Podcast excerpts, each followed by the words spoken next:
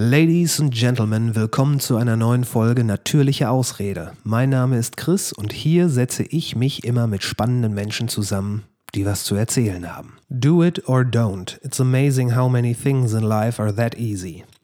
Dieses Zitat stammt von Henry Rollins, dem ehemaligen Sänger der legendären Hardcore-Punk-Urväter Black Flag. Als Japans Küste 2011 von einem durch ein Seebeben ausgelösten Tsunami getroffen wurde, und ja, ich spreche hier von Fukushima, entschied sich der Hardcore-Fan und Konzertveranstalter Rico Huntjes etwas zu tun.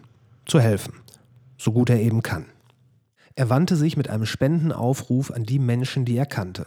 Bands, Labels, Fans, seine Community. Als deren Engagement dann aber einfach nicht weniger werden wollte, wurde aus dem spontanen Impuls zu helfen die Gewissheit, helfen zu können. Die Hardcore Help Foundation war geboren.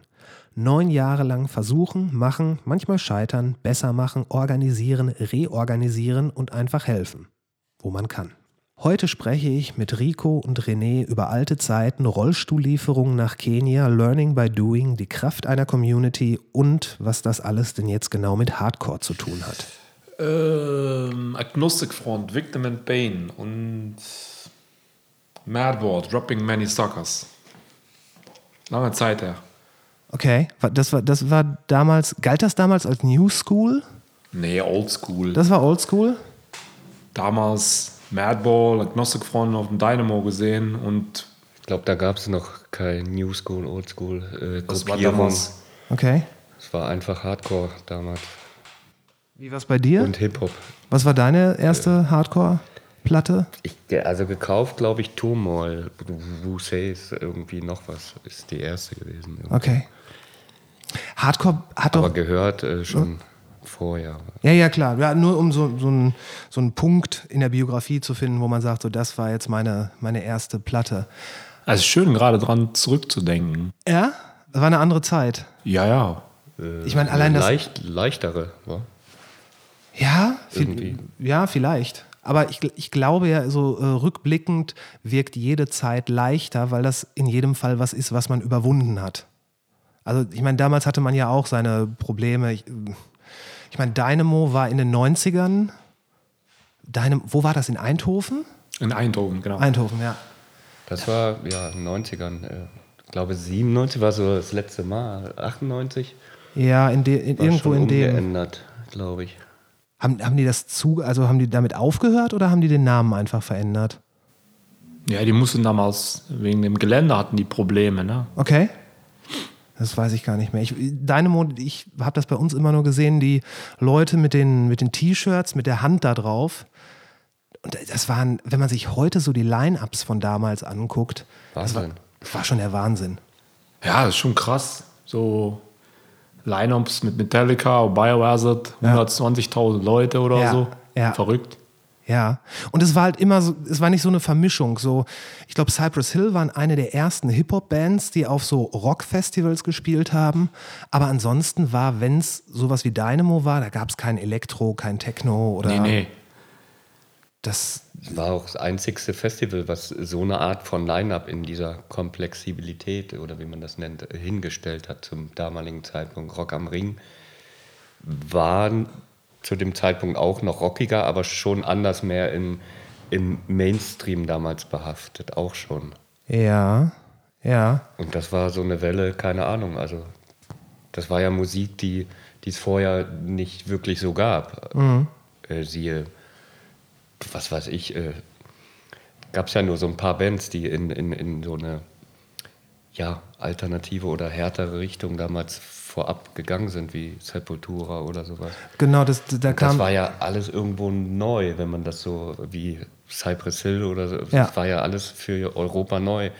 Oder Soulfly, Deftones und das alles, was da Ja. auf einmal ankam. Da, Aber so, ich ich glaube, der, der Hardcore-Gedanke, der ist das erste Mal so in Mainstream gerückt, als, äh, ich glaube, Roadrunner hier diese, diese vier Platten rausgebracht haben. Fear Factory, Machine Head, Life of Agony und äh, Roots von Sepultura. Das war, das müsste so Mitte der 90er gewesen sein. ja, aber hat ja zum damaligen Zeitpunkt Zeitpunkt mit Hardcore nichts zu tun gehabt. Na gut, Life of Agony, zumindest in ihren Roots, glaube Sind ich. dann so ein bisschen Crossover war reingeschoben. Genau. Stimmt, Crossover gab es ja. Crossover war sehr, sehr, wurde sehr populär. Ja. Hip-Hop und Ja, Hardcore. Stimmt. Der Hardcore war sehr klein in den 90ern eigentlich. Also der rei- reine Hardcore in dem Sinne. Ja. Biohazard hat das schon damals in den Biohazard, ja. Türen geöffnet. Genau, damals. das war, glaube ich, eine der ersten typischen äh, Bands, die das Ja. größer nach draußen. Stimmt. Da hatte ich die ähm, State of the World Address. Groß, diese, diese CD mit der ähm, mit dieser orangenen Hülle. Mit dieser äh, orange durchsichtigen Hülle. Das war, das war eine sehr, sehr gute Platte. Die ist auch irgendwann abgehauen.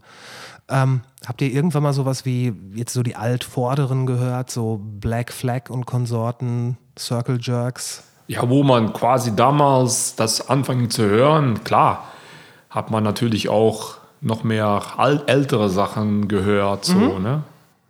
Ja. Ja, war eine gute Zeit. Bad Brains. Bad Black Brains, Flags. ja. Ja. Sehr gut. Aber das ist, ist ja im Prinzip, wo die entstanden sind. Aber damals hat man alles, man hat dann irgendwie alles gehört. Vom Slayer bis zu Anthrax, Mhm. ne, äh, alles Mögliche. Alles, was laut war, einen Krach gemacht hat, da, da war es auch nicht, das war eigentlich egal. Äh, Ob es jetzt Hardcore, Punk oder Metal, das war, das, das war einfach, einfach Das musste irgendwie krass sein. Ja. Ja. Und das war, glaube ich. wild zum wild. Ausrasten. Ja, richtig. Richtig. Damals war, waren ja auch die Leute, die dann, glaube ich, Hardcore gehört haben. Das war anders als heute gibt es ja schon, ich glaube, das kann man sagen, so eine gewisse Modebewegung rund Ja, um. Hardcore rum. Gott aber auch damals. War das auch schon damals so? War das nicht einfach nur Jeans und T-Shirt? Nee, im Hardcore fing es eigentlich schnell an, weil wo das so ein bisschen populär wurde, Hardcore auch immer schnell in Szenen gedrückt. Also und, und, und neue Szenen sind entstanden, wie New School oder Ja.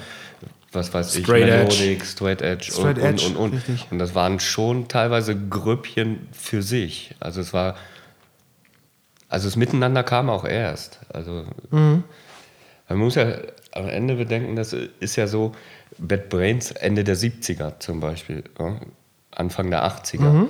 kam das schon. Dann hat das 80er äh, Jahrzehnt hat sich das erstmal alles so gefunden, so die ersten Sachen hier mit äh, wie will Randy MC und äh, Äh, Metal Aerosmith. Aerosmith, das war ja auch Ende der 80er, ja, 88 glaube ich.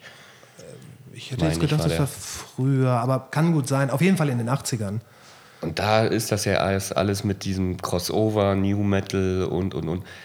Durch diese Bewegung ist auch erst Hardcore, glaube ich, so ein bisschen nach draußen, also größer Ja. geworden oder nach draußen Hier in gekommen. Europa auf jeden Fall. Weil sonst waren, waren das echt kleine Grüppchen.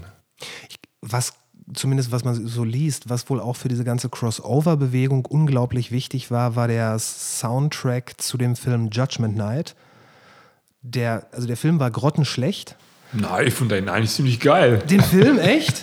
Glaubst du nicht, dass es nur so eine Ah, Erinnerung? de, de, damals fand ich ihn cool. Okay. Ne, je- jetzt, na klar, guckst du nochmal Filme aus den 90er zurück und denkst von, wow, fandst du Ja. das damals echt cool? nee, Vorgestern haben wir einen Sampler noch davon gehört. hm, ja. stimmt, ja, noch. großartiger Sampler. Auf jeden Fall.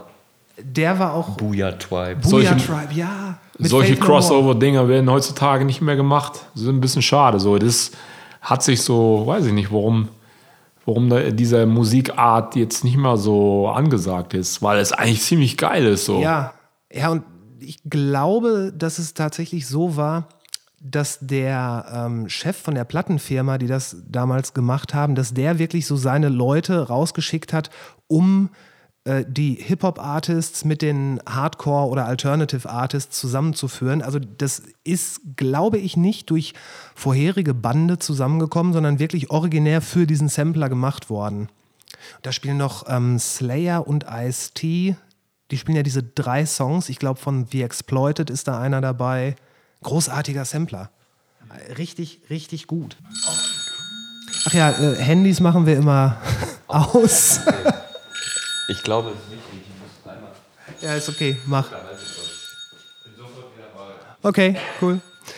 Ähm, dieser, dieser ganze Modegedanke in der, in der Hardcore-Szene, oder Mode ist vielleicht zu viel, so ein Dresscode, der ist dann, glaube ich, so in den letzten zehn Jahren auch immer stärker hervorgetreten, als Bands auch gemerkt haben, dass Merchandise eine sehr gute und teilweise auch einzige richtige Einnahmequelle für sie sein Aber das war in den 90er auch so. Ja?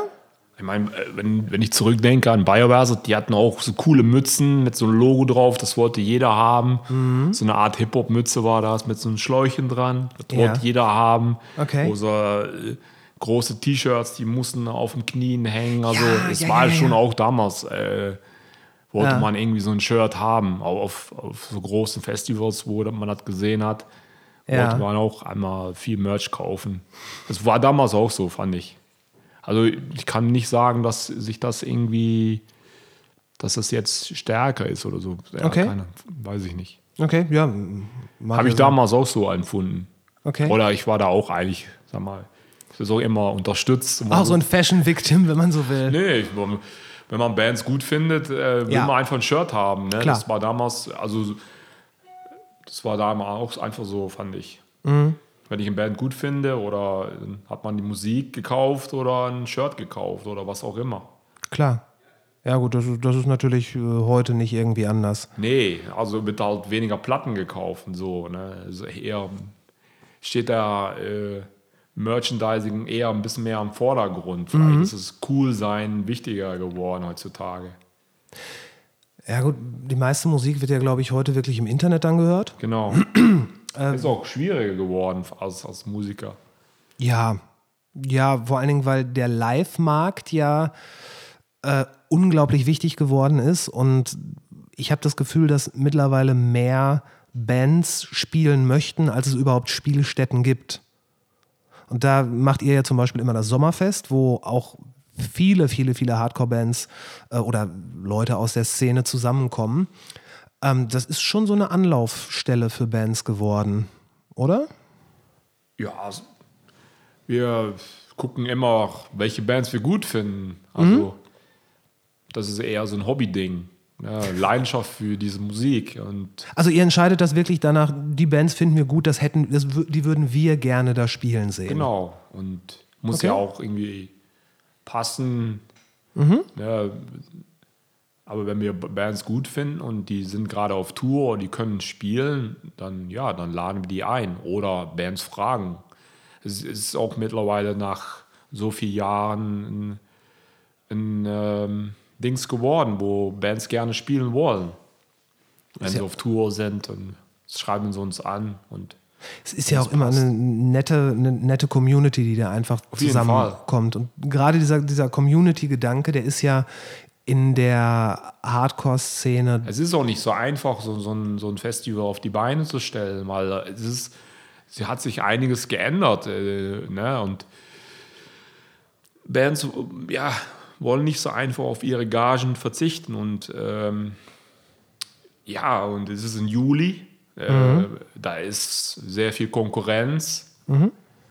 Ne? Man kann ja ähm, teilweise auf, auf äh, andere Festivals gut was verdienen oder so oder eine Gage bekommen und dann zu entscheiden, sollen wir für einen guten Zweck das spielen oder äh, auf den Samstag, denn dann, da ist für manche Bands schon eher, ja, ist ein bisschen schade geworden, dass dann eher dann für ein Mainstream-Festival entschei- entscheiden wird, weil wir als DIY-Festival können halt keine große Gagen versprechen. Wir versuchen immer, wenn die Band vom sonst spielen kann oder für äh, Spritkosten, dann wäre das eigentlich, das ist immer so ein, ähm, ja, was wichtig ist. Ja, weil ihr das, was da letzten Endes rumkommt, ja für was ganz anderes einsetzen wollt, als. versuchen immer das Maximale rauszuholen, ja. In alle Punkte ähm, ja, zu sparen. Oder ein, dass eh- jeder seinen Beitrag leistet, dass wir quasi das Maximale rausholen können an so ein kleines Festival. Ne, Ob es jetzt der Toilettenwagen ist oder äh, irgendein Flyer-Druck oder äh, Bands oder Aber ihr spart, Backline. aber ihr spart ja äh, nicht unbedingt an der Qualität. Also das, was, Nee, da, was da ist. Hoffentlich da, nicht. Nö, Gut, also das, das kann ich ja nicht entscheiden. Das sehen andere Leute vielleicht anders so. Gut, der Anwohner, der da jedes Jahr beschwert, der, der, der freut sich jetzt gerade über die Coronavirus.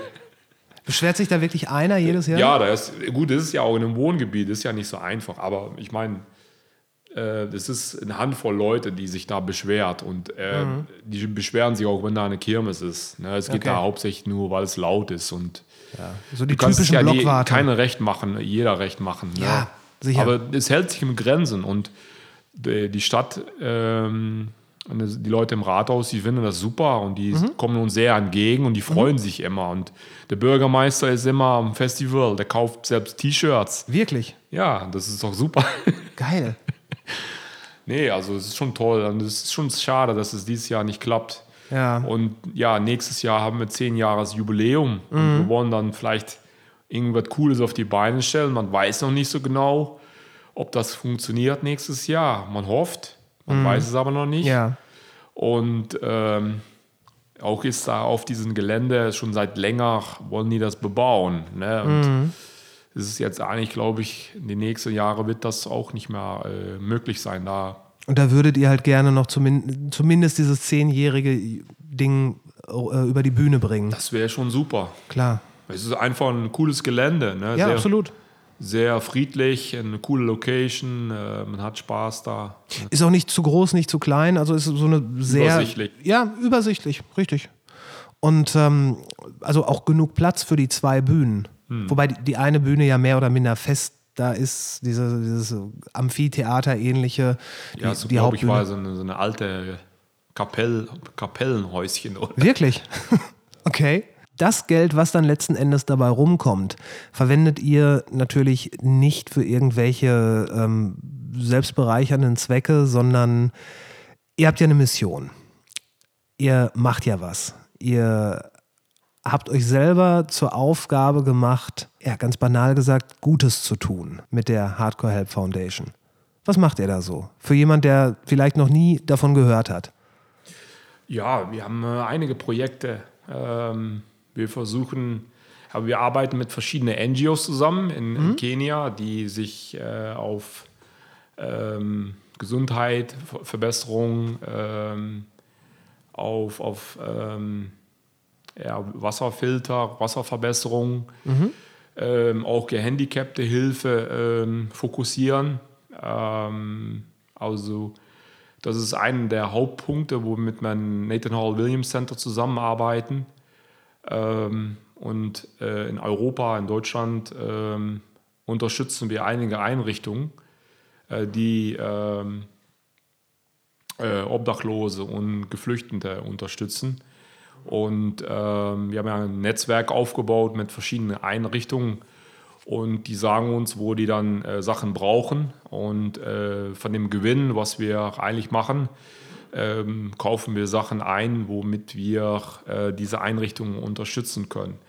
Und äh, unsere normale Unterstützer äh, schicken uns dann Merchandising oder Klamotten. Das sind dann Bands. Bands, äh, Zuschauer äh, und alles Mögliche an Leuten, die uns gut finden, die schicken uns dann alles Mögliche und wir von dem Gewinn äh, ergänzen wir dann solche, ähm, werden wir halt Einrichtungen. Jetzt haben wir gerade wieder äh, Duschgel gekauft, Socken Ja, sind unterwegs.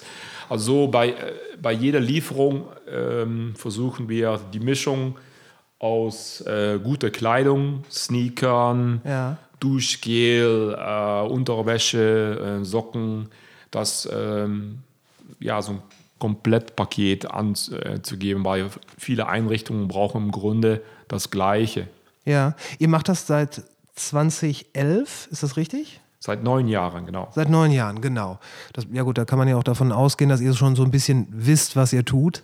Ja, am Anfang ist das alles, war das spontan und hat man auch gemerkt, okay, äh, es war nicht so effektiv, weil es bringt ja nichts, wenn du äh, 5000 T-Shirts bringst zu einer Einrichtung, äh, die Obdachlose hilft oder Ja. so im Winter.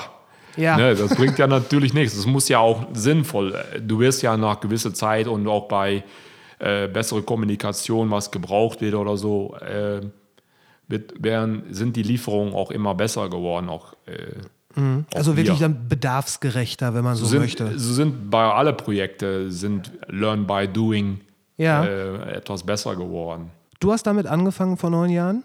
Einfach so. Ja, weil ich wollte irgendwann was anders machen. ich war ein bisschen die Schnauze voll von meinem Job und, und äh, ja, Ver Veranstaltungen gemacht und es hat immer Spaß gemacht und es hat sich einfach so spontan ergeben. So, äh, dann ist die Tsunami passiert in Japan und äh, äh, ich war damals befreundet, wir sind befreundet mit so einer japanischen Band und die haben mal auf einem Festival gespielt und äh, wollten haben uns einfach helfen nach der Tsunami und äh, es hat eigentlich nie, es war nie so äh, ja eine Erwartung, dass das so in die in die, diese Richtung schießt. Es war eigentlich eher nur, dachte, es wird ein spontanes Ding so. ähm, wir helfen diese Schule mit Kleidung und was sie Ja. so brauchen und Schulartikeln haben wir geschickt oder auch wir haben ja halt Geld gespendet, dass sie davon Sachen kaufen konnten und so. Es war eher als kleine Aktion gedacht, einmalige Geschichte. Aber die Leute, die haben einfach weiter Sachen geschickt und gespendet und äh, ja, ist das, so ist das halt, äh, hat sich das weiterentwickelt, dass wir halt gedacht, okay, letztens, vielleicht können wir hier in Europa oder in Deutschland machen, Obdachlose Hilfe machen. Und so ist das ganze Ding so ein bisschen in die, aus dem Ruder gelaufen, mal sozusagen. Du hast quasi die Kontrolle verloren. Ja, ist schon. Äh, ne, da man auch nach zwei Jahren musste ich meinen Job kündigen, weil ich konnte das Hobby nicht mehr machen, so an meinem Nebenbei. Ja. Und äh, kommst dann an so Grenzen, wo du denkst, wow, pff, was machst du? Aber das, das finde ich jetzt interessant. Ich meine, normalerweise ist es dann ja so, der, der Job, der bringt, der zahlt die Miete, der bringt das Essen auf den Tisch. Und Ja, aber im Grunde war, hatte ich immer so, immer so einen ähnlichen Job. Äh, weil Okay. letztendlich entscheidet doch immer dein Chef, dass du Überstunden machen musst und einen Samstag Ja. arbeiten musst, oder vielleicht auch einen Sonntag. Und äh, im Grunde, ja, war das immer, immer fremdbestimmt. Und wie, wie ist dann der Übergang dazu zu sagen, ich mache jetzt da eine, ihr, ihr seid ja eigentlich eine NGO. Ich mache jetzt da eine NGO, eine Non-Profit-Organisation, aber ich muss ja davon auch selber leben. Also Ja du. gut, dann, dann haben wir angefangen, T-Shirts zu drucken und da ist das Ding halt äh, ähm, aufgeteilt in einen Geschäftsbetrieb und einen gemeinnützigen Betrieb. Okay. Und wir drucken ja unsere eigenen T-Shirts oder größtenteils würde ich sagen 70 Prozent unserer eigenen Merchandise pro produzieren wir selber. Und so äh, erschafft das auch dann Arbeitsplätze. Okay, also und das eine sorgt dann dafür, dass das andere weitermachen kann. Genau. Okay. Und jemand, der eine Spende äh, zu einem Projekt, das geht dann auch 100% zu, zu, diese, zu diesem Projekt. Ja, weil, weil, Ein weil ihr, Geschäftsbetrieb ist aufgeteilt mit Okay. dem gemeinnützigen und Betrieb. weil, quasi weil ihr diesen Geschäftsbetrieb habt, müsst ihr nicht von den Spenden, das, das hört man ja oft, dass von den Spenden dann irgendwie ein Verwaltungsaufwand abgegriffen wird. Das braucht ja, ihr gut, nicht. äh, nach gewisser Zeit, äh, wenn du halt ein bisschen größer wirst, kommst du nicht drum rum, Klar. dass du äh, gewisse Sachen auch davon äh, bezahlen musst. Mhm. Ne? Weil wir haben ja ein großes Lager und man muss Stimmt. ja Miete bezahlen und äh, ja, alles Mögliche. Buchhälterin, äh, ja, man muss, hat so viele Sachen, wenn man halt größer wird, äh, kommen einfach extra Kosten dazu, wo man, ne, man braucht ein Fahrzeug, man braucht vielleicht noch ein weiteres Fahrzeug, man mehrere Mietkosten äh, etc. Man bleibt nicht anders aus, wenn man am Anfang hat man das nicht. Ja.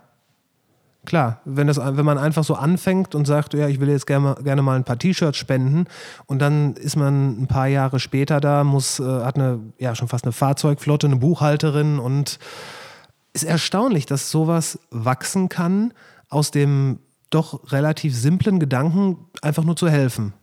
Ja. Das ist ja ein klar. Einfach mal was zurückgeben. Schön Das gesagt. ist vielleicht auch gerade in der- diese schwierige Zeit schön zu sehen. Klar leben wir gerade in eine sehr gefährliche Zeit, Ja. viel Unwissenheit. Ja. Aber wir merken schon in den letzten paar Wochen, also die Zusammenhalt, die Solidarität, die, die spüre ich gerade sehr oft. ja, absolut. Und das finde ich gerade in so einer Krise spürst du schon, wer jeder ze zeigt dann wahres Gesicht. An wen du was hast und wer du nicht was hast. Und das finde ich gerade gut. Gut, diese Unwissenheit ist natürlich schwierig, aber da müssen wir alle irgendwie durch.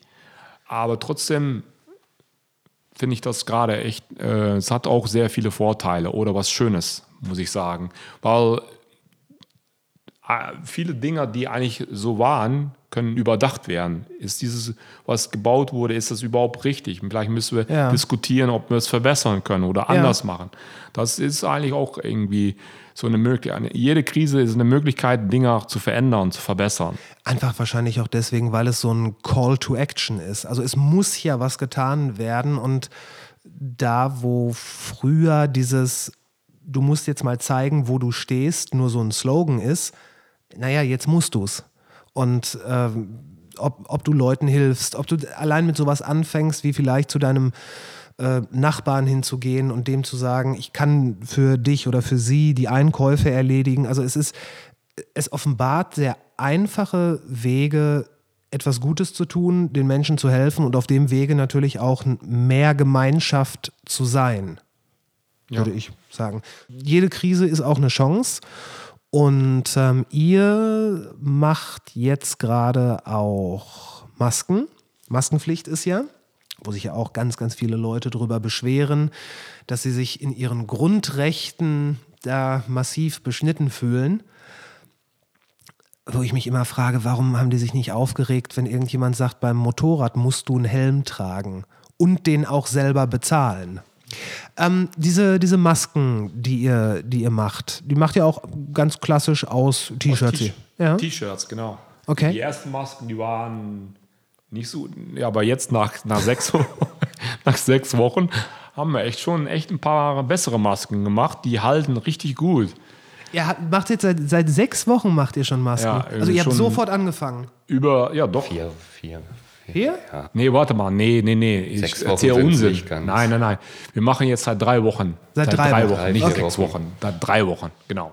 Okay. Wie viele Masken macht ihr so am Tag? Äh, ungefähr 60, 70. Okay. Okay. Die, ich habe nachgeguckt, die kann man nicht über euren Shop kaufen. Nee, als kleine Spende. Also wollen die ja nicht irgendwie verkaufen. Gut, Okay. die arbeiten gerade ein neues Modell, der ist eigentlich ziemlich gut und die kannst auch, äh, ja, der ist, hält einfach besser und der ähm, vielleicht gucken, dass wir für den vielleicht schon verkaufen können. Okay. Der Ursprung war ja eigentlich, wie vieles, wie wir es tun, einfach äh, zu machen. Wir wollten unseren Merch selber ein bisschen aufwerten, das heißt äh, mit Abnähern oder Patches versehen, die T-Shirts und brauchen im Prinzip äh, oder brauchten Rico und, und, und seine Frau äh, Nähskills oder Erfahrungen da drin. Das ist jetzt der zweite Podcast, wo die Leute über Nähen reden. Ja, es Und, hat sich äh, so ergeben, weil wir vor kurzem genau. eine Nähmaschine gekauft haben Genau. für meine Frau. Allein einfach, um unsere Textilien, unser Merch ein bisschen äh, aufzuwerten Ja. und da so ein bisschen Erfahrung zu bekommen, weil so eine Maschine hat ihr eigenes Leben auch. und, ja, ist so.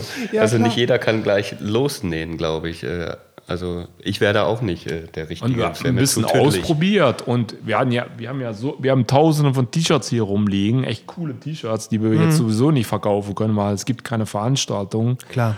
Und ähm, so ist die Idee einfach entstanden. Und die ersten sahen einfach geil aus und haben die mal gewaschen und die haben einfach gehalten. Okay.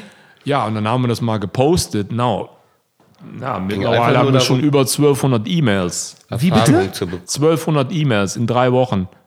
Und wir müssen die jetzt mal ab. Mir einfach darum, Erfahrungen zu bekommen und dann, komm, lass doch einfach, wir haben noch die Masken, äh, da kann man nähen, was draufnähen, Stoff draufnähen, das wird irgendwie kommen, selbst wenn es nicht kommt. Äh, habt ihr genäht, habt äh, Erfahrung dadurch gesammelt, äh, einfach weil ihr mehr gemacht habt oder, oder es ausprobiert habt. Also so machen wir es eigentlich schon seit neun Jahren. Es ist einfach so Learn by Doing Und entstanden. dann komm, lass mal posten. Und Am Anfang hast du von einigen gesagt, keine Ahnung, aber du machst es einfach und du merkst, oh, gehst erstmal auf die Schnauze, aber machst Natürlich. trotzdem weiter und machst es das nächste Mal besser. Ja. Und so sind, sind wir einfach auch gewachsen. Wir haben das am Anfang nicht richtig gemacht, vielleicht auch die falschen Leute getroffen oder es hat nicht so funktioniert, aber trotzdem weitermachen, sich über nachzudenken, wie du es besser machen kannst. Und so haben sich einige Projekte verbessert. Und so sind wir dann einfach auch, wo wir jetzt heute sind. Ne?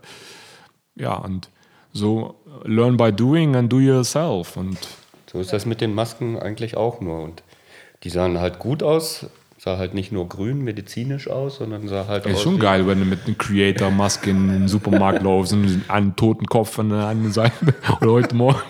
Glaube ich. Heute Morgen auch mit dem Public Enemy. Ich klingel da an, der eine macht so auf. So. Nein, Hier du hast eine ja Public so Ziel- Enemy? So eine Ja. Vom Public Enemy. So. Wie Ich hab mich so geil. angeguckt. Geil. Oh Mann. Ja, und was machen wir damit? Und ja, posten und schwupp ging das los. Äh, das, Und die gingen auch alle sofort weg. Ja, äh, Habt ihr wir irgendwie. konnten natürlich auch kein, gar kein Geld dafür verlangen, weil es, wie gesagt, also Wir es wollten einfach einen Weg finden, wie wir die Projekte einfach. weiterlaufen, weil im Moment haben Ja. wir auch keine Einnahmen dadurch. Ja. Und so, ja, wir haben durch diese Aktion konnten wir jetzt dieses Duschgel kaufen und auch äh, Nathan Hall Williams Center weiter unterstützen mit Familien in Kenia. Ja. Ne, das muss doch auch irgendwie weiterlaufen. Jetzt haben wir auch wieder ein bisschen mehr gespart für unser Container mit Rollstühle, dass der auch jetzt im Mai verschifft werden kann. Ähm, sch- Moment, du, du sagst das jetzt so für den Container mit den Rollstühlen. Vielleicht gibt es noch zwei Leute da draußen, die nicht genau wissen, was es mit diesem Container mit Rollstühlen auf sich hat. Erzähl doch mal, was, was, was macht ihr mit dem Container mit Rollstühlen? Ja, wie, wie gesagt, wir arbeiten schon seit einigen Jahren mit einem NGO zusammen, Nathan Hall Williams Center, und die sind ja auch fokussiert, äh, gehandicapte Hilfe zu machen. Und äh, in Kenia gibt es halt sehr viele gehandicapte Teenager, die ja nicht zur Schule gehen können, weil sie keine Rollstühle haben. Ja. Und so haben wir halt ein Projekt, wo wir halt Teenager unterstützen, die dann nach dem Rollstuhl äh, wieder in die Schule gehen können. Und äh, ja, wir haben jetzt äh, seit einiger Zeit wieder gesammelt und der Container ist quasi voll und fertig und wir haben alle Papiere. Und wir konnten den halt nicht ähm, früher losschicken wegen der Coronavirus. In Antwerpen, den Hafen, ein Slowdown, aber auch in Mombasa. Ähm, jetzt haben wir aber diese Woche wieder äh, ein gutes Zeichen bekommen und wir wollen den jetzt so schnell wie möglich auf den Weg machen. ne? Ihr fahrt auch teilweise selbst nach Afrika, oder? Ich versuche schon, jeder Quartal ähm, vor Ort zu sein. Weil Wirklich? es auch einfach Spaß macht, da mitzuhelfen vor Ort. Und auch das, das ist wichtig, dass man Vertrauen mit in, in deren Partner, man muss sich halt regelmäßig sehen. bringt halt was. Also als ständig nur von über 10.000 Kilometer oder 5.000 Kilometer. Das ist übrigens, so klingt es durch eine Maske. also es ist halt auch wichtig am Ende, glaube ich, vor Ort zu sein. Äh, Vertrauen Man ist halt versteht auch die Lage viel, viel anders. Man sieht das äh, Ja. als äh, nur aus Erzählungen oder Bildern. Vertrauen mit den Menschen da Also aufzubauen. ich, ich war zum Beispiel vor zwei Jahren mal auf einem Workshop vom äh, Bundesministerium und da war ich mit Leuten zusammen in der Gruppe, die erzählten mir, dass sie das schon 20 Jahre machen. Auch äh, da war eine, äh, der auch ein Kenia-Projekt hatte und der war noch nie vor Ort, wo ich denke von, wie kannst du so ein Projekt seit 20 Jahre machen und du warst noch nie in Kenia? Wie kannst du dann eine PowerPoint-Präsentation machen für Leute mit Spender? Und du warst noch nie vor Ort. Du kannst das überhaupt nicht mit Leidenschaft erzählen. Du weißt überhaupt nicht, ob das 100% wasserdicht läuft. Weil es gibt viel Korruption. Du gehst, wir sind am Anfang auch auf die Schnauze mit den falschen Leuten geraten. Du, äh, du kannst da nicht einfach mit Dollars äh, wenken. Du du gehst da auf die Schnauze. Du musst gute Leute finden, mit denen die du vertrauen kannst langfristig. Und die musst du suchen und wirklich Weil du vor bist Ort letztendlich finden. ein Weißer, du bist ein Mzungu. Ne? Und die Ein, ein Sumu? ein Mzungu. Ne, du bist ein weißer Mann und das ist ein Nachteil. Ne? Und jeder will da irgendwie Kohle von dir raus. Klar. Ne? Und das ist schon ein bisschen gefährlich. Man muss schon aufpassen, mit wem du zusammenarbeitest. Und deswegen ist es sehr wichtig, da regelmäßig vor Ort zu sein, zu sehen, wie sich das entwickelt. Was haben wir gut gemacht, was haben wir falsch gemacht? Wie kann man das besser machen? Das ist sehr wichtig, die Transparenz zu halten. Ne? Und aber auch Freundschaft und Partnerschaft ist sehr wichtig. Ja, äh, absolut. Also nicht nur, dass, dass der Erfolg euch recht gibt, sondern äh, es ist ja auch eigentlich logisch, wenn du irgendwo ein Projekt hast, äh, kann es ja nicht verkehrt sein, vor Ort zu sein und sich das anzugucken. Was, wie muss man sich Zum das Beispiel vorstellen? auch mit den Rollstühlen, das ist ein bestes Beispiel. Du musst, äh, was, was Nathan Hall Williams zum Beispiel macht, äh, wenn eine Familie einen Bedarf hat nach einem Rollstuhl Mhm. und die, äh, du musst dann ein paar, ein paar Hausbesuche machen. Du musst äh, einen Hausbesuch machen, der du anmeldest, aber du musst auch einen unangemeldeten Hausbesuch machen, wo du einfach so spontan vorbeigehst, weil die Leute können auch sagen, dass sie schon mal Hilfe hatten oder so, oder die hatten schon mal einen Rollstuhl. Weil einen Rollstuhl verkaufen, kriegst du 100 Dollar für. Ne? Mhm. Und da letztendlich für solche Familien auch ums Überleben. Und 100 Dollar ist nicht wenig da unten. Nee, nee. Und deswegen muss man schon immer gucken, dass man regelmäßig Hausbesuche macht oder auch äh, ja, regelmäßig Sachen besucht. Ne? Was, was, was, was erlebt man da so, wenn man da. Also, Verrückte Sachen. Bitte. Fühl dich frei, wenn du möchtest. Erzähl ja, mal. Ja, da können wir noch stundenlang reden. Ne, es ist äh, ein sehr, ja, ist schon sehr hart. Also jetzt auch während der Corona-Krise, wenn ich so Sachen höre, Leute werden rausgeschmissen, weil sie gerade nicht die Miete bezahlen können, weißt du, oder Gehandicapte. Ja. Letzte Woche noch so einen Fall gehabt, wo eine Familie einfach auf die Straße geschmissen mit ihren Kindern im, im Regen, weißt du. Äh, der Landlord stand schon vor der Tür und hat, äh, die konnten nicht mal rein. Also das ist schon äh, sehr, sehr krass, was da gerade passiert ne? oder Polizeibrutalität, ne? dass Leute zusammengeschlagen werden. Äh, ne? Das, sowas ist da tatsächlich an der Tagesordnung. Mhm. Also es ist schon eine sehr gefährliche Zeit da. Also dürfen sich momentan, dürfen die sich ja nicht ab einer gewissen Uhrzeit nicht mehr auf den Straßen aufhalten. Und ja. Das heißt, sie werden da halt vertrieben, also werden vertrieben mit Polizeieinsatz. Was, was ist gerade. Oder in ihre Wohneinrichtungen, Slums, was auch immer, äh, halt geschickt. Und äh, was ist in Kenia gerade für ein äh, politisches System? Und ja, man kann schon sagen, Diktatur. Ja? Ja. Und schafft man es dann mit so als. Letzte als Woche hatte, vor zwei Wochen hatte Opposition Reiler die Idee gehabt, um äh, Essenpakete zu verteilen. Das ist in ein Chaos gelandet. Leute sind gestorben durch Drängerei. Es wurde sofort verboten. Du darfst das überhaupt nicht machen.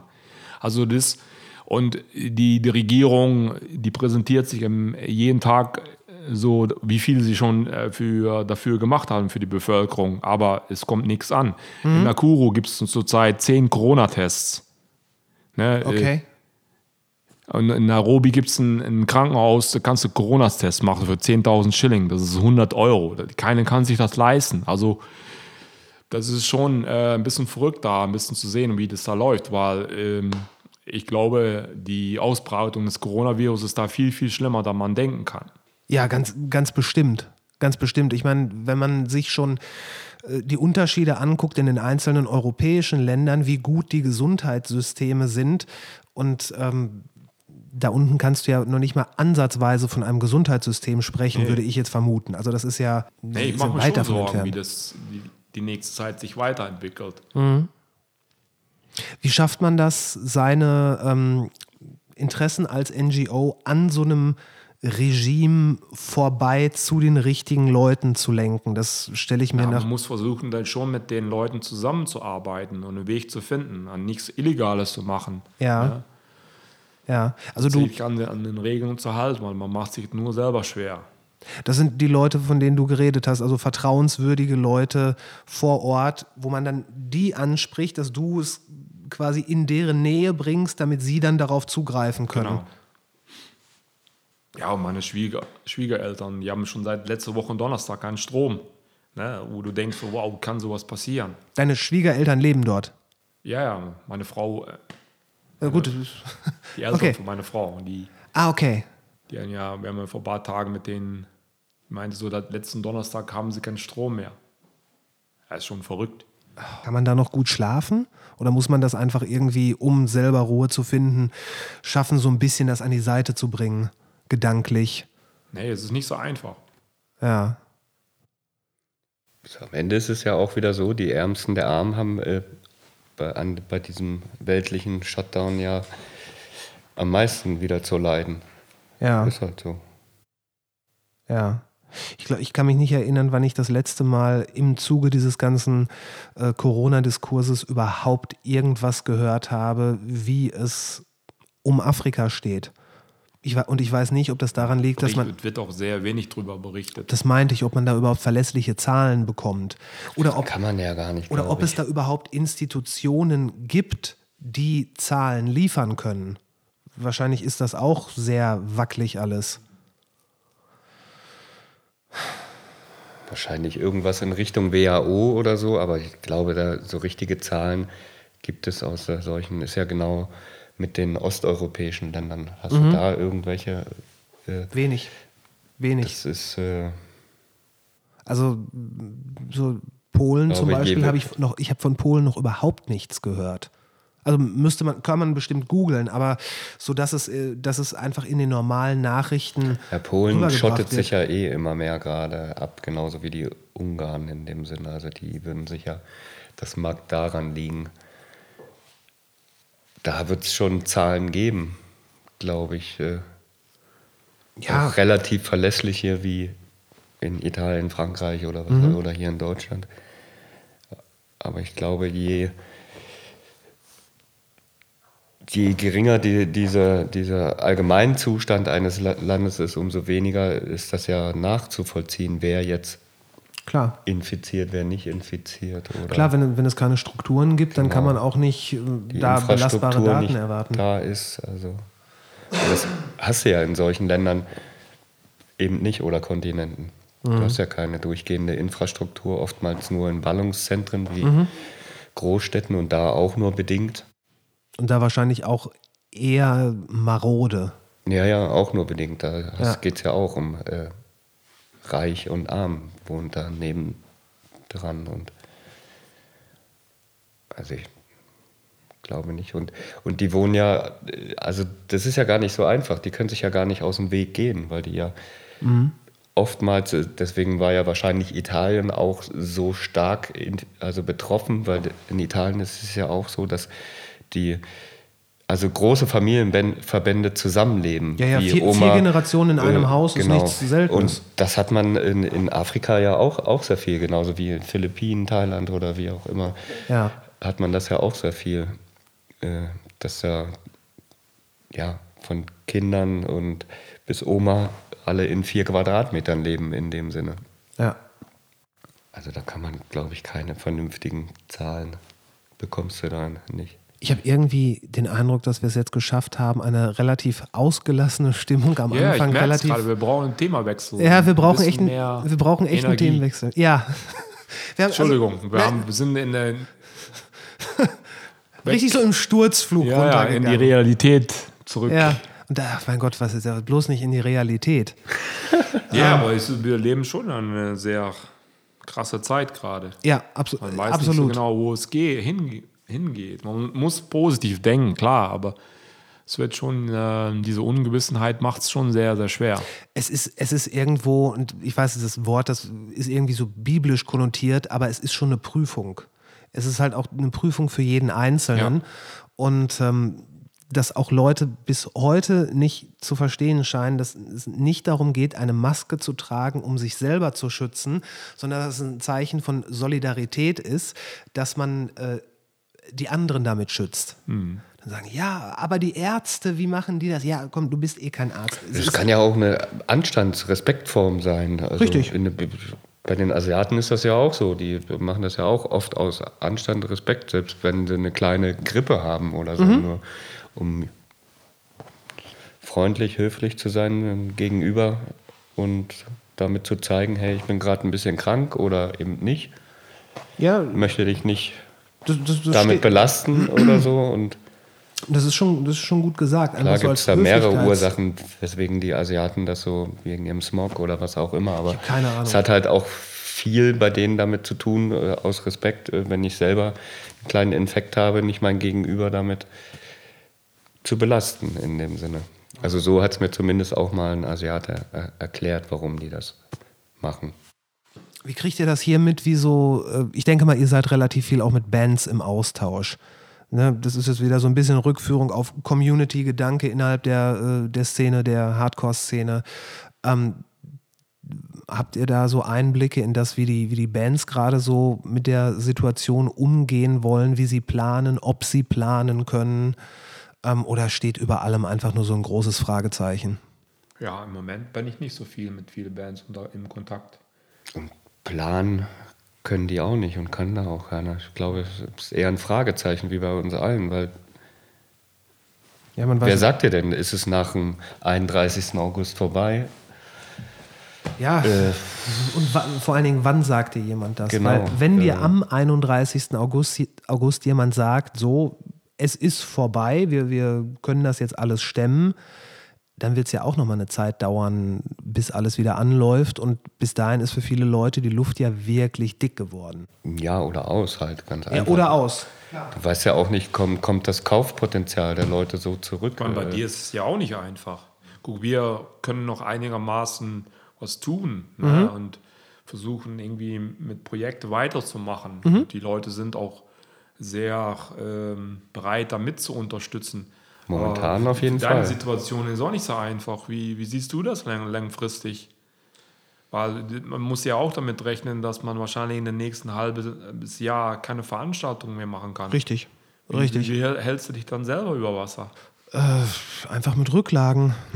Ja, aber das kannst du da ja auch nicht für immer. Nein, nein, nein, nein, das, das nicht. Aber ähm, ich, ich, ich habe mich schon so zumindest äh, versucht zu positionieren, dass ich ein paar Monate, also so sechs Monate klarkommen kann.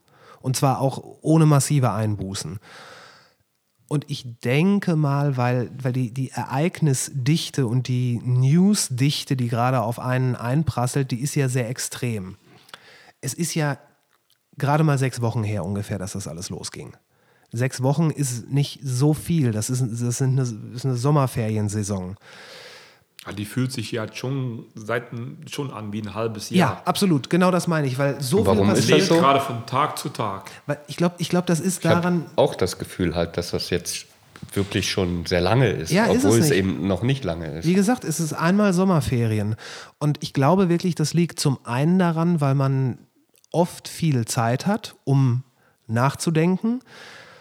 Äh, Und auch wenn man sich, wenn man jetzt die Medien verfolgt und auch die Reaktionen von Leuten auf die Medien, auf der einen Seite kommt im, kommen immer Kleinigkeiten auf, die neu sind. Also fast jeden Tag ist dann ja wieder. Du bist ein gefragter Mann heute.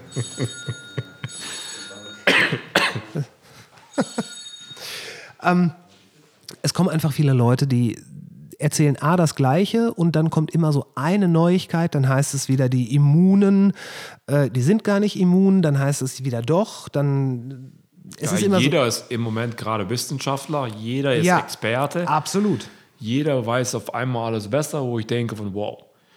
Also ich kann mir das, ich versuche so viel wie möglich irgendwie zu ablenken mit Ja. Arbeit, irgendwas Kreatives zu machen Richtig. oder so. Weil, Und das ist, das ist vor Fernsehen oder Internet wirst Ja. echt bekloppt im Moment. Absolut. Äh, es ist auch ein Schlachtfeld geworden, die ganze Social-Media-Geschichte.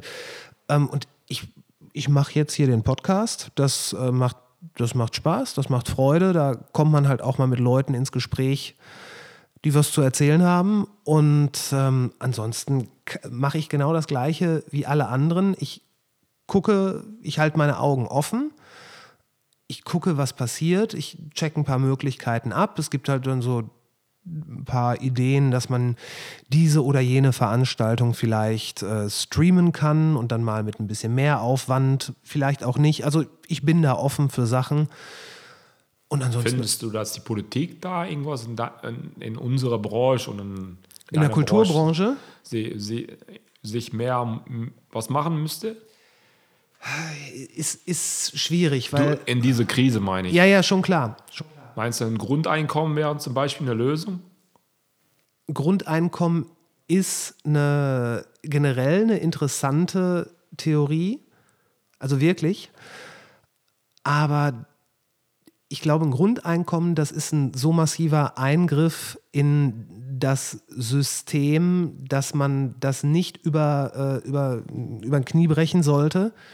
Ich fand das mit den, ähm, mit den Soforthilfemaßnahmen gut.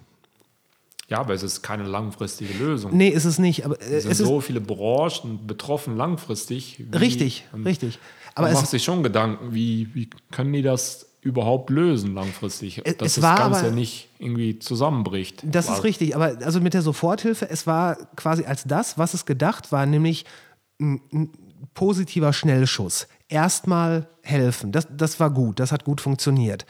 Ähm, damit haben die sich natürlich auch Zeit gekauft. Äh, nicht viel, aber ein bisschen. Und jetzt wird man eben gucken müssen, ob die Politik da in irgendeiner Art und Weise was tut. Nur wenn, wenn der Grundgedanke ist, dass Leute Distanz zueinander halten sollen, und das ist ja, das ist ja der Hintergrund, warum Konzerte und so weiter und Versammlungen etc. verboten sind. Das ist ja alles. Es geht um das Distanzhalten der Menschen äh, zueinander. Und unter den Voraussetzungen halte ich es für schwierig, sowas wie Konzerte zu realisieren und es weiß halt niemand, wie lange noch. Wie lange noch nichts passieren darf. Also wenn ich es wüsste, dann hätte, ich, würde ich wahrscheinlich heute nach Düsseldorf fahren und irgendjemandem das Geheimnis verraten. Es ist eine ganz komische Sache, weil ich auch nicht den Eindruck habe, dass das Virus, was da umgeht, von Seiten der Wissenschaftler, der richtigen Wissenschaftler, in Gänze bereits erforscht wurde. Und deswegen sind Prognosen ja, nicht äh, haltlose Prognosen. Es ist alles 50-50. Es, kann, es kann alles sein und nichts. Ich glaube, wenn man Ruhe bewahrt erstmal und sich ein bisschen um Leute kümmert, ne, soziales Engagement zeigt, ähm, humanitär unterwegs ist und nicht sofort die Hasskeule gegen irgendwas, was einem gerade nicht so ganz passt, äh, rausholt, dann ist man schon auf einem guten Weg. Denn man könnte auch in Kenia sein. Und dann würde man sich nicht darüber ärgern, ob man jetzt eine Maske Oder beim. man könnte ja auch ein Xavier Nadu-Fan sein. Oh, das Ach ja, Wow. da, damit machst du jetzt. Kann man, damit kann machst du was so auf. tief fallen.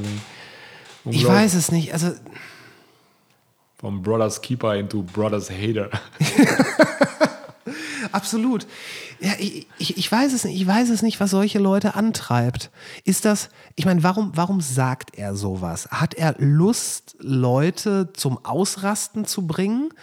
Will er einfach nur mediale Aufmerksamkeit? Wahrscheinlich. Aber für was? Ich meine, dafür, wenn, wenn Ich glaube, er. das weiß er selber noch nicht so richtig. ich meine, vielleicht ist er einfach verwirrt. Ja, ja, also ich, vielleicht hat er schon irgendwie ein Problem. Oder irgendwie ist er ein bisschen krank und er merkt es selber noch nicht so richtig. Ja, vielleicht. Ich meine, vielleicht ist er auch wirklich komplett verkopft unterwegs. Äh, ich, ich kann es dir nicht sagen, was mit, äh, was mit ihm los ist. Ich, das war dann halt auch wieder ein Fehler, den ich gemacht habe, als ich mal wieder auf Facebook unterwegs war. Da sieht man dann irgendeinen Kommentar, der schon so in so eine Richtung geht. Dann geht man auf das Profil von dem und dann steht da direkt das Xavier Naidu äh, Video, wo dann steht, ganz schnell angucken und teilen, bevor es gelöscht wird Äh, als ob das jetzt irgendwie der Heilsbringer wäre und als als ob seine, seine, seine Auswüchse an Unverständnis irgendjemanden weiterbringen. Also dieses, dieses proklamierte, ich find's scheiße, das, das bringt doch nichts. Und wenn dann Leute dahin gehen, dass sie wirklich sagen, ja, die, die Leute, die jetzt krank sind und so weiter, das sind ja eh Alte und die wären ja eh bald gestorben. Das, wenn man, wenn man so an die Sache herangeht, dann wäre jede humanitär arbeitende NGO ja quasi blöde. Weil wenn man, dann könnte man dir ja zum Beispiel auch sagen, wieso machst du das? Die Leute da in Afrika, die sterben doch sowieso. Du musst das ja nicht machen. Aber darum geht es ja nicht. Es geht ja darum, zu tun, was man kann. Wann, wann siehst du dich selber wieder da unten? Wann, Das was kann man im Moment noch gar nicht sagen. Also, man weiß noch nicht, wann man das nächste Mal wieder fliegen darf. Ne? Jetzt äh, wird Mai unser Container verschifft. Der wird dann hoffentlich im Juni, Ende Juni äh, vor Ort sein. Ja, man weiß noch nicht so genau, ähm, ob man dann vor Ort sein kann oder dahin gehen kann. Hat man denn als Und man muss nicht sofort, äh, aber ich würde schon gerne Ja. ja. im Sommer oder im Herbst schon vor Ort sein, mitzuhelfen, weil es ist schon was was richtig Großes. Also einer Familie einen Rollstuhl zu schenken, die es nicht war, erwartet. Ne? Jemand, der schon seit Jahren oder seit lange, längerer Zeit zu Hause sitzt und einfach ja nicht mehr äh, ins öffentliche Leben teilnehmen kann, der einfach nur zu Hause sitzen muss, mhm. weil er einen Unfall oder eine Krankheit hat. Und wenn du den äh, glücklich machst mit einem Rollstuhl, der in Deutschland auf dem Müll landet, weil meiste Rollstühle, die wir bekommen, sind irgendwie äh, abgeschrieben.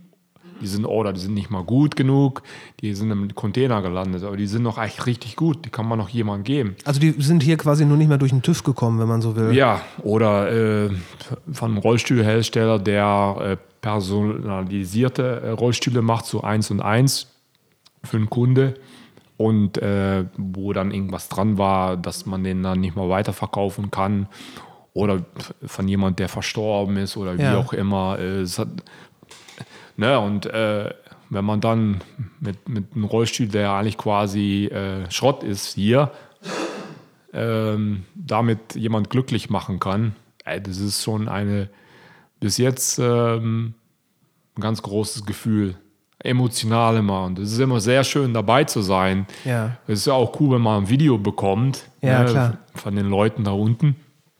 Aber vor Ort das mitzuerleben, das ist schon, boah, das ist ganz groß. Also ein Gefühl, was ich nicht beschreiben richtig kann. Ich glaube, das verstehen auch viele Leute nicht. Die und die Leute sind sehr dankbar, auch ja, die Familie. Ne? Genau, die Dankbarkeit, die die Menschen dich aus, äh, die dir dann zurückgeben, das ist schon, das ist auch der Grund, warum ich einfach weitergemacht habe, weil wenn du jemand äh, hilfst oder der das wirklich zu schätzen weiß. Ähm, Kann man das verstehen, wenn man nicht dabei war? Schwierig, oder? Ja, natürlich, man kann es ja, ich denke mal, sich vorstellen oder so, aber vor Ort ist es natürlich immer ein für mich ist es irgendwie selbstständig, wenn ich halt für, für eine Sache was tue, dass ich auch gerne äh, vor Ort sein möchte, äh, da mitmachen. Statt ja. halt irgendwie Geld spenden. Weil das machen ja auch sehr viele Leute, die machen ein Projekt und spenden einfach für dieses Projekt und dann ist es gut so. Mit, mit ein paar Bildern ist es getan. Aber Klar. Ähm, ich finde, das gehört irgendwie dazu, irgendwie mitzumachen. Das ist absolut. Gibt, und ich meine, besteht die Möglichkeit, dass man als NGO, als humanitäre Organisation, die da hingeht, vielleicht irgendwelche ähm, Flugverbote oder Einreiseverbote umgehen kann? Oder bist, siehst du dich wirklich damit konfrontiert, dass es keine Flieger gibt, die da runtergehen? Ich glaube schon, dass es irgendwie möglich sein wird, ja. Mhm. Und ja. Also ich hoffe, dass es sich das irgendwie anbieten wird dass man da mit Geschäftsreise oder mit äh, ja, humanitäre Hilfe, dass man da äh, eine extra Genehmigung bekommt oder dass man fliegen darf. Seid ihr, seid ihr da mit anderen NGOs auch äh, in Kontakt? Also nicht nur die eure direkten Partner, sondern vielleicht auch NGOs hier in Deutschland, mit denen man sich austauscht, äh, wo man sagt, die machen einen guten Job. Da könnte man mal nachfragen, ob man da äh, was Gemeinsames auf die Beine stellen kann. Oder seid ihr mit dem Ganzen, und ihr macht ja wirklich viel, was ihr macht, quasi gut versorgt? Ja, wir arbeiten schon mit ein paar NGOs hier in Deutschland zusammen, aber mhm. die sind eher fokussiert auf obdachlose Hilfe und die mhm. machen ihr Ding eher hier. Okay, okay. Um noch einmal jetzt quasi einen Bogen zu schlagen, zurück zum Hardcore. Weil das ist, das ist ja halt auch etwas, was euch so ein bisschen da äh, herausstechen lässt. Habt ihr schon mal oder war es schon mal möglich, in so, Bereich, äh, in so Gebiete wie nach Kenia eine, eine Hardcore-Band zu bringen und die da auftreten zu lassen? Ja, ein paar Mal haben wir jetzt schon ein paar Konzerte gemacht. Wirklich? Ich war schon bekloppt. Wie, wie, wie reagieren die Leute darauf? Das ist schon wild, mal sozusagen. Das richtige Wort ist wild. Die Leute rasten richtig aus, ob sie heute sterben. Wirklich? ja, ja, die sind schon, das ist schon wild. Kennen die äh, Leute da unten Hardcore, also Hardcore, extreme Musik, Alternative Musik? Also die Bands, die wir, äh, also Stick to Your Guns zum Beispiel, haben ja. gespielt, äh, Stray from the Path. Ja. Ähm, die konnte man schon, weil die kleine, härtere, ich mal sagen, härtere Kern oder die Leute, die regelmäßig auf Konzerten gehen da, die kennen sich mittlerweile schon gut aus, auch wegen dem Internet. Man hat ja Zugang auf YouTube und Ja. Spotify oder äh, andere Streaming-Services. Ne? Und die kennen sich schon gut aus. Okay. Ähm, nur die, wir haben ja auch einige etwas kleinere Bands, Slander, Trader Like Judas, äh, Mhm. All for Nothing sind eher etwas kleinere Bands. Aber auch wenn wir die Show angekündigt haben, so drei, vier Monate vorher, die Leute haben schon mit den Bands sich auseinandergesetzt, die Lieder gelernt und es war schon, es ist schon geil. Äh, einfach du erwartest nichts und du kommst dann in den Raum und dann 200 Nairobier rasten komplett aus und Singalong und, und Wirklich. ja, es ist schon geil. Ne, es ist, Das muss doch auch für die Bands was ganz, ganz, also sowas vergisst man doch nicht. Also ich glaube generell, wenn man als, als Band in einem dritte Weltland spielt, Ja. ne, egal ob es Südamerika oder ne, ob es Afrika ist, ich glaube, das ist was ganz Besonderes, weil die Leute, die solche Musik hören, die sind da viel, für denen ist Musik halt echt äh, ihr Leben oder ein Ausflug, um sie, ne, äh, Ja. Um sich damit einfach nur, äh, es ist ein Teil, einen großen Teil ihres Lebens. Sie sind halt, ja, wie soll ich das sagen, ein Halt. Und möglicherweise ist ja da auch die, diese, diese oftmalige textliche Aussage von Hardcore-Songs, wo es um äh, diese, diese ganz freundlich gesagt, die Unannehmlichkeiten im Leben geht, da sind die wahrscheinlich noch näher dran als ähm, irgendjemand in München. Ich glaube schon nach der Corona- Coronavirus, wenn Mhm. wir wieder Live-Konzerten, die ersten richtigen Shows, ne, die werden richtig wild. Die Leute haben sich langer Zeit Ja. echt, zu- die werden komplett ausrasten und die haben, die merken jetzt gerade, dass, you know, du, du weißt erst, wenn es vorbei ist oder Ja. was, du, was dir fehlt. Ja, absolut. Ne? Und das haben die sich erst nicht mit, mit auseinandergesetzt. Und deswegen war schon, fand ich, die letzten Jahre auf Konzerte, alles war im Grüppchen verteilt. Wenn du Ja. eine Oldschool-Band mit einer eine Metal-Band, also wenn du halt so gemischte Line-Up hast, die Leute haben nicht alle Bands, die sind nur bei einer Band, haben sie sich angeguckt und dann sind sie rausgegangen, haben einen geraucht oder ne, was auch immer. Und jetzt, ich glaube schon, nach dieser langen Zeit, wenn wir wieder Live-Konzerten haben, vielleicht wird das wieder richtig lebendiger.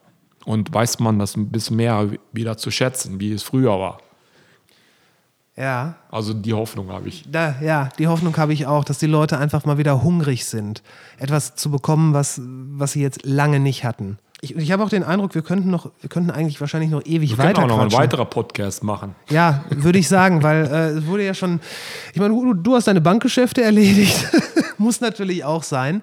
Ähm, dann machen wir einfach nochmal einen. Du hast gesagt, du musst gleich los. Ja, ja, mein Sohn. Ähm, ich werde das alles in die Show ist für Notes meinen packen. Sohn auch gerade nicht so einfach. Der s- Okay. sieht, ja, ich meine, der sieht nur Papa und sieht nur Mama und sieht halt äh, kaum Freunde. Ne? Für ihn ist das gerade auch ein bisschen schwer. Wenn ich Mhm. Klar. halt eine Stunde später komme, dann sagt, dann ist er halt echt sehr enttäuscht. Ne? Ja, so- und das, das, das wollen wir nicht. Da, da machen wir lieber nochmal einen.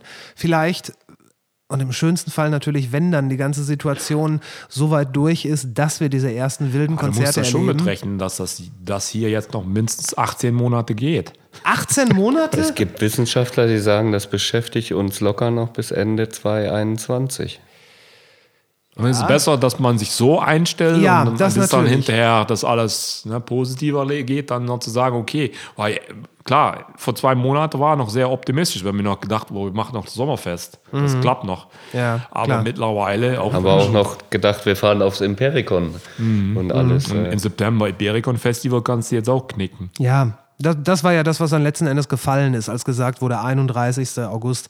Da wird jetzt auch im September kaum jemand das Risiko eingehen, seinen, den, den Festivalgedanken aufrechtzuerhalten, wenn nichts, aber halt auch gar nichts irgendwie in die Richtung zeigt, dass das da weitergehen kann. Weil Es wird jetzt langsam, es wird wieder locker gemacht, gehen die Zahlen wieder nach oben, wird das wieder, also schärfer angezogen, keine Ahnung. Also Ja. Das weiß ja, so nächste hängen wir ja ein alle Jahr, am Ende. anderthalb Jahre wird sehr, sehr schwierig. Und das ist auch äh, zu, als Ver Konzertveranstalter oder generell als äh, Agentur. Alles. Ja, Als alle in der Branche, alle in der Branche, die, äh, die können nur ja, apathisch auf den Bildschirm starren und hoffen, dass irgendwo was Gutes passiert. Diese Soforthilfen sind ja auch nur kurzzeitige Hilfen. Also da kommt keiner, Ja, keiner irgendwie lange hin. Das, also da müssen sich auch wieder Gedanken machen, wie Viele Clubs machen ja Spendeaufrufe. Aber die wirken auch nur bis eine gewisse Zeit. Ma- Machst du nächstes Jahr wieder so einen Spendeaufruf, funktioniert das dann wieder so. Also man weiß nicht genau. Also es ist ganz, ganz schwierig. Ist es. Ist es. Aber wie wie steht's auf eurem T-Shirt? Äh, I don't need a reason to do posi- positive things. We don't need a reason to help people. Aber positive state of mind, das war das Ja, ja, andere. das war mal- das We war don't das need a reason to help ja, people. man versuch, versucht schon ein positive state of mind, aber man wacht, man manchmal will ich schon wach äh, nachts und boah, ich denke, wo hast du denn da wieder geträumt? Also man hat schon im Moment so ganz krasse Träume, so, keine Ahnung. Ja, das stimmt. Das stimmt.